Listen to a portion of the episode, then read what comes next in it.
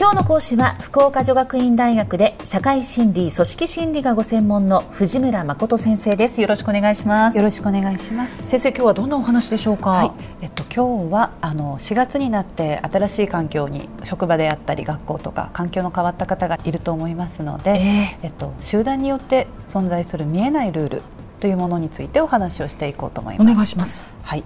集団の中の見えないルールのことを集団規範と呼ぶんですけれどちょっとそれを理解するためにまず社会規範という言葉について説明をしていきます、はい、社会規範は皆さん日常的に使う言葉でおそらくあの嘘をついてはいけない人のものを盗んではいけないという、社会一般に共有されているルールっていうものがありますよね、えー、その社会的なルールっていうのは時には法律という形をとって私たちの行動を規制することがあるんですけれど法律じゃないけれど私たちの行動を方向づけることがあります。うん例えば日本ではチップを渡すっていうサービスはないですよね。その習慣ないですね、はい、だけど海外に行くとやはり合に入り手は合に従いなので法律で決められてないけど現地のルールに従うっていうことはあるわけです。海外旅行に行く前にはそれをねいくらぐらい払えばいいのか 調べてから行きますよね。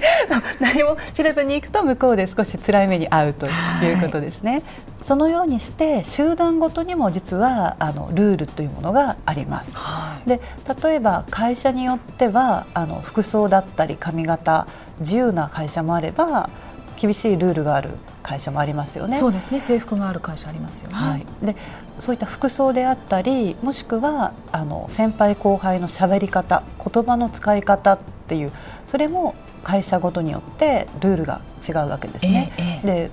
ルールという時に規則で決まっているかもしれないし決まってないこともあるわけで特に規則で決まっていないルールの中にはあの会議の進め方ですよね。誰がどこに座るのか、えっと、どんな手順で進めるのかあの発言は自由にしていいのか、はい、あのあまりしない方がいいのかっていう会議の進め方であったり仕事自体の進め方どんどん提案をしていっていいのかあと提案に対して挑戦的に採用してくれるのか石橋を叩くように あの議論していくのかっていう、ええ、仕事の進め方にしろあの会社ごとによって全然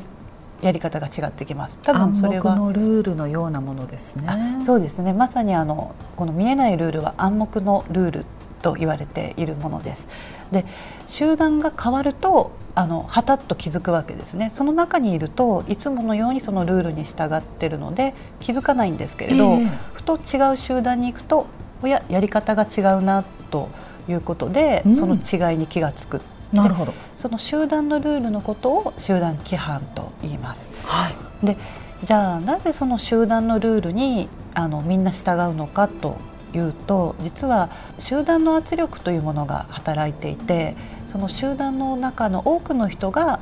それを良いと思ってルールを使ってるわけですよね。なので新しい社員の方だったり新しい人が来た時に、そのルールにもし従わなかったとすればどうして従わないのと あの注意をされたり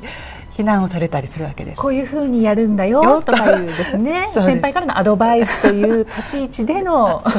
ルール修正。はいそういうことですね。で逆にそのルールに従うとあの認められたり褒められたりするつまり雨と鞭によって多くの人はあここではこう振る舞わなきゃいけないんだということで、ルールに従っていくようになります。でそれが一つの組織に対する社会化っていうか組織に馴染むっていうプロセスの一つでもあるんですね。で面白い実験で集団のルールにわざと従わない人を1人入れてみたんですね。でその人に対して周りの人がどう振る舞うかを調べる実験だったんですけどやはりあのルールに従わない人に対しては最初すごくコミュニケーションの量が増えるんです。これはあのいわゆる注意だったり説得ですよね。なるほど。はい、どんどんみんなが話しかけていくっていうことですね。はい、で自分たちと同じようにやってほしいと働きかけるんですけどそれでも従わないっていう行動を続けると今度は突然あのコミュニケーションの量が減っていきます。この人はもう何を言っても変わらないなっていうみんなの判断が下されたってことですかね。あの人にとってやはり非難されることであったりあの見放される無視されるっていうことはあまり心地のいい状態ではないのでそうですね。多くの人はじゃあルールに従おうというふうにあの規範に従っていくわけですね。はい、でその集団規範に馴染んでいくと実はあのメンバー同士の類似性というものがやっぱり高まっていきます。みんな同じような服装だったり同じような喋り方であったり同じような価値観を持つようになってその集団規範が強いほど集団としてはすごくまとまって見えますね。で新しい集団に入った時にそこに存在する暗黙のルールに気づきますよね。その時に人がどう対応するかっていうと実は4つの行動パターンがあると言われてます。4つの行動パターン。はい。一つはあそのルールは大事だなと納得できると言ってそのルールに従うということですね同調していく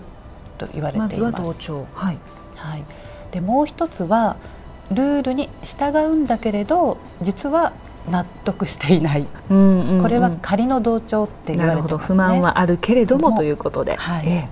え、であとの2つは実はあのルールに従わない行動パターンなんですね。もう従わないんですね。ええ、はい。一つはやはりどうしても納得できないので自分はそれに従わない逸脱と言われていますね。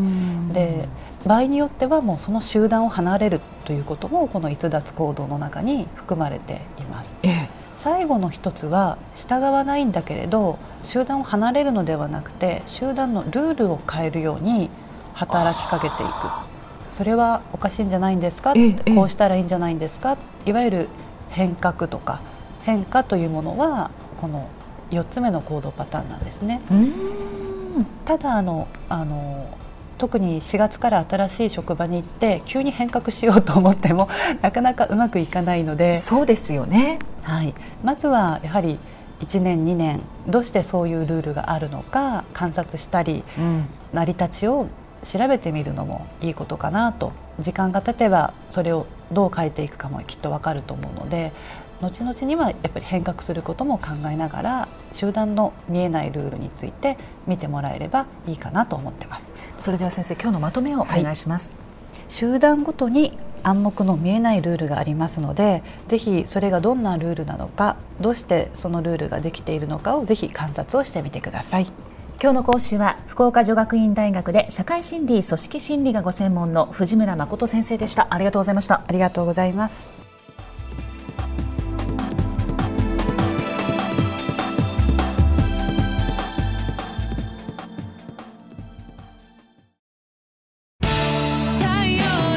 BBIQ は九州で生まれ九州の人たちに光を届けています。九州のお客様が光り輝くようにそれが QTnet の変わらない思いです。キラキラつながる「QTnet」